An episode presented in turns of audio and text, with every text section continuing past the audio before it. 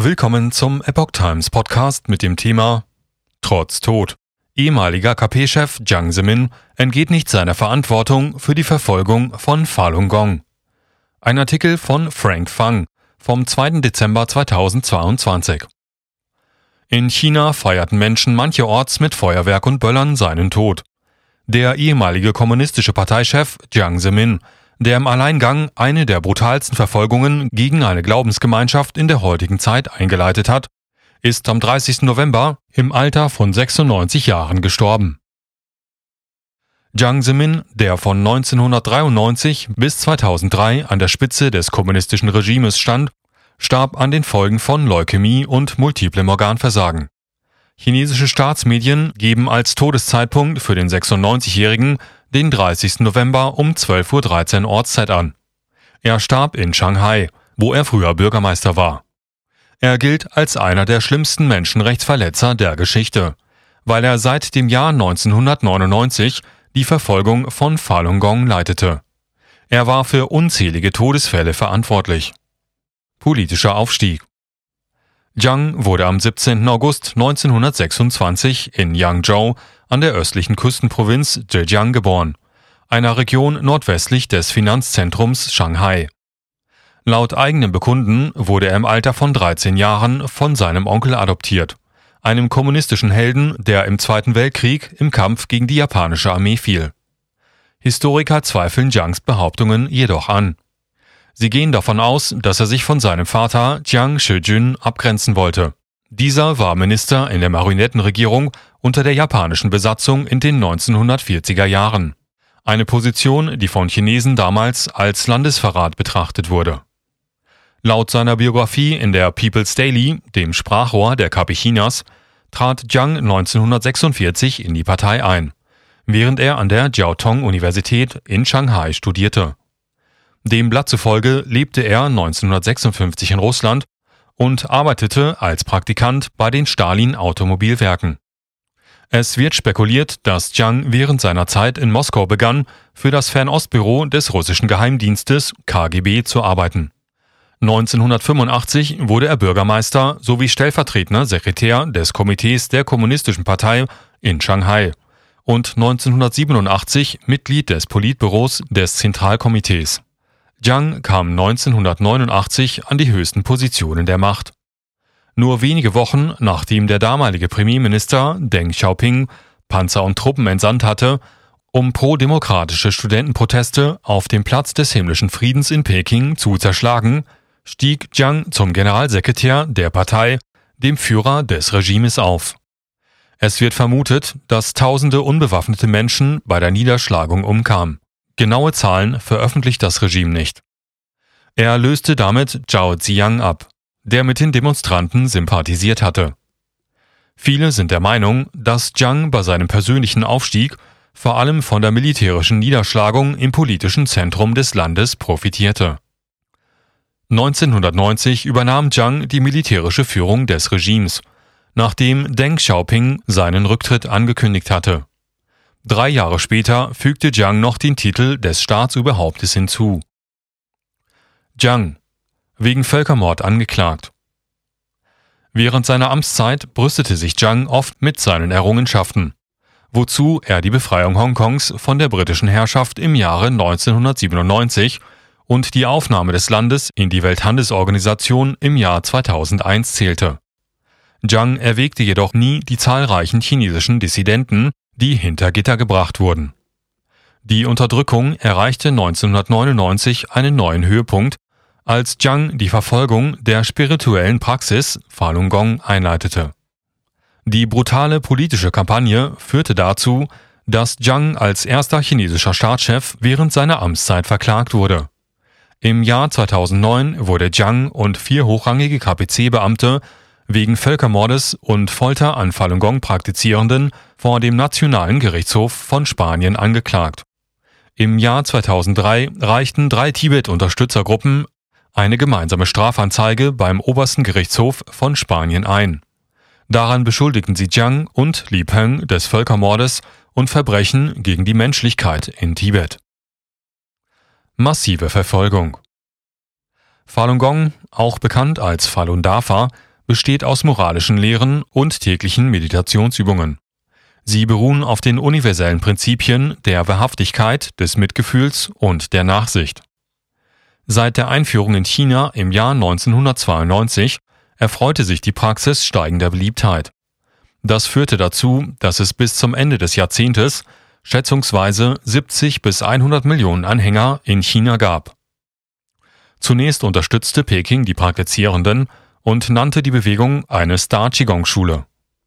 Am 10. Juni 1999 gab Jiang jedoch den Befehl, eine über dem Gesetz stehende Parteiorganisation zu gründen, welche diejenigen, die Falun Dafa praktizierten, verfolgen, eliminieren und auslöschen sollte. Daraufhin wurden landesweite Vertretungen gegründet, die die Auslöschung koordinieren und leiten sollten. Die Organisation bekam den Namen Büro 610 nach dem Datum der Gründung am 10. Juni. In ihrer Struktur und ihren Funktionen war sie mit der Gestapo in Nazi-Deutschland vergleichbar.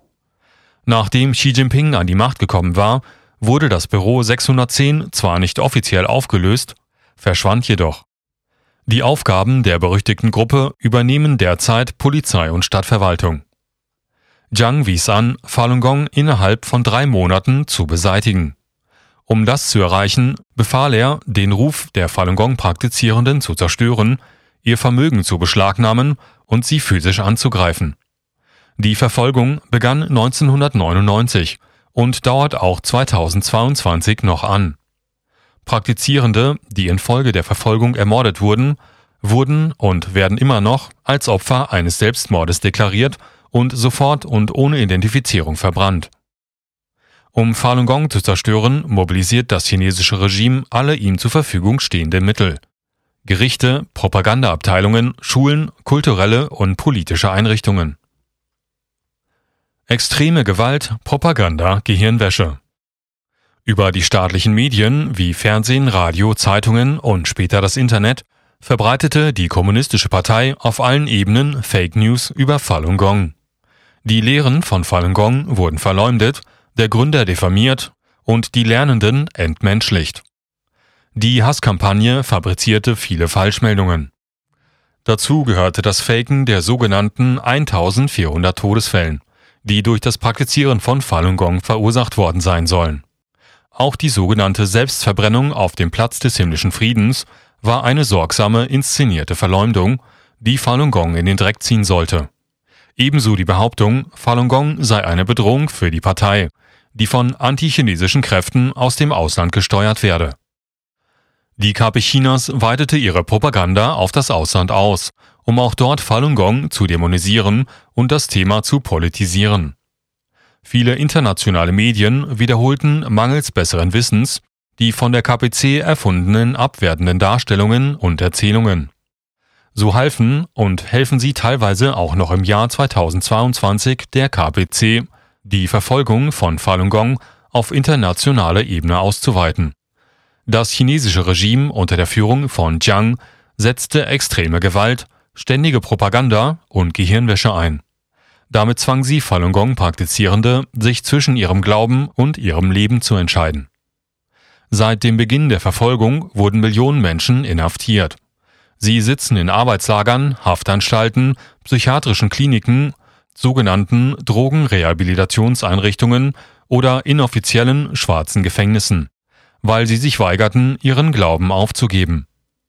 Die Verfolgung von Falun Gong findet nahezu in jedem Winkel des Landes, in fast jeder chinesischen Provinz, in jeder autonomen Region und in jeder Gemeinde und auf Provinzebene statt. Anzahl der Toten unbekannt. Menschenrechtsgruppen dokumentierten bis über 100 Foltermethoden, die von den chinesischen Behörden bei der Verfolgung von Falun Gong angewandt werden. Das Regime setzt zudem giftige und nervenschädige Substanzen ein. Viele Praktizierende starben, wurden verstümmelt oder infolge der Misshandlungen wahnsinnig.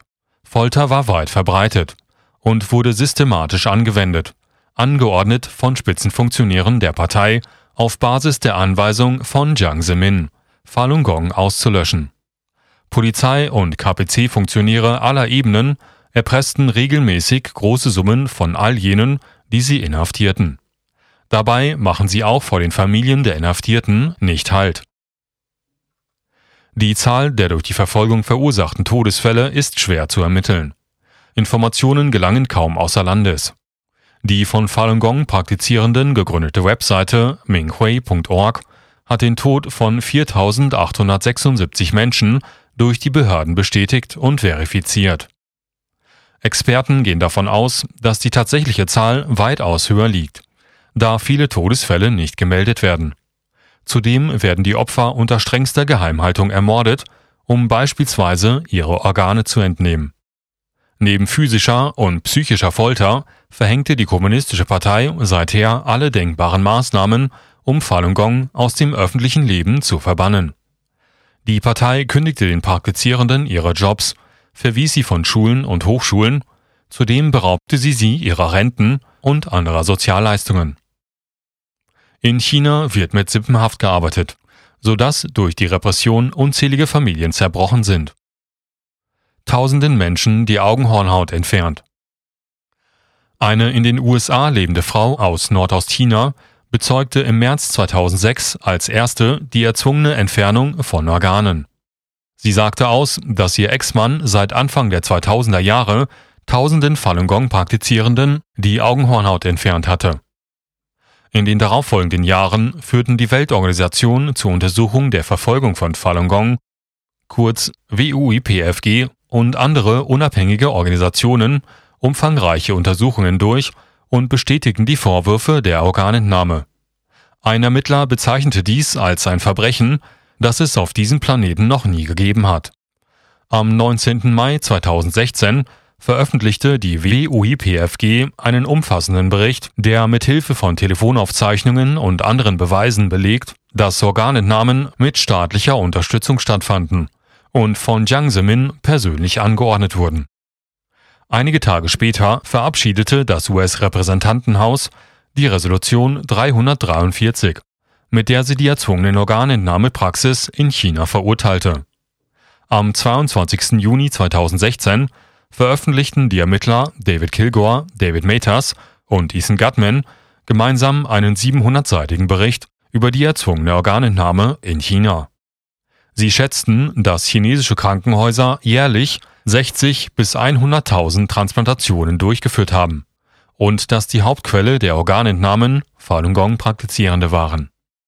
Im Jahr 2019 entschied ein unabhängiges Volkstribunal, das sich aus Juristen und Experten zusammensetzte, Zitat, Erzwungene Organentnahme findet in China seit Jahren in erheblichem Umfang statt, und Falun Gong Praktizierende waren eine wahrscheinlich die Hauptquelle für die Organversorgung.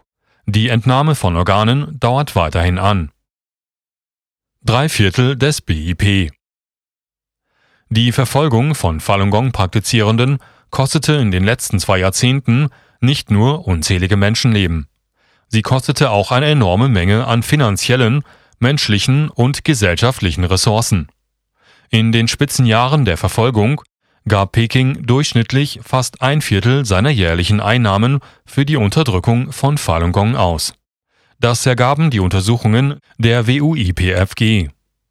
Eine andere Quelle berechnete, dass die Partei Mittel in Höhe von drei Vierteln des chinesischen BIP für die Verfolgung von Falun Gong mobilisierte. Ein Beamter des chinesischen Finanzministeriums gab zu, dass die Politik zur Unterdrückung von Falun Gong durch eine großzügige Finanzierung aufrechterhalten wurde. Ohne dieses Geld wäre es unmöglich, die Unterdrückung aufrechtzuerhalten, sagte er. Zur Durchführung der Verfolgung mobilisierte die Jiang-Clique Millionen Mitarbeiter. Gehälter, Prämien, Überstundenvergütungen und andere Leistungen für diese Gruppe beliefen sich auf über 100 Milliarden Yuan pro Jahr. Zu den weiteren Kosten, die mit der Unterdrückung von Falun Gong verbunden sind, gehören unter anderem finanzielle Belohnungen. Mit diesen werden normale Bürger ermutigt, Praktizierende den Behörden zu melden. Es wurden Agenten und Schläger im Ausland angestellt, die Falun Gong-Gemeinschaften im Ausland verfolgen und schikanieren. Mit dem Geld wurden chinesischsprachige Medien im Ausland gekauft, um Falun Gong zu diffamieren. Hinzu kommt die Auslandshilfe, die Entwicklungsländern bei den Vereinten Nationen und in anderen internationalen Foren angeboten wird, wenn sie Chinas Menschenrechtsbilanz unterstützen. Dieser Artikel erschien im Original auf theepochtimes.com unter dem Titel Former CCP-Leader Jiang Zemin responsible for persecution of Falun Gong dies at age 96. Zum Autor Frank Fang ist ein in Taiwan lebender Journalist. Er berichtet über Neuigkeiten aus den USA, China und Taiwan. Er hat einen Masterabschluss in Materialwissenschaften von der Tsinghua Universität in Taiwan.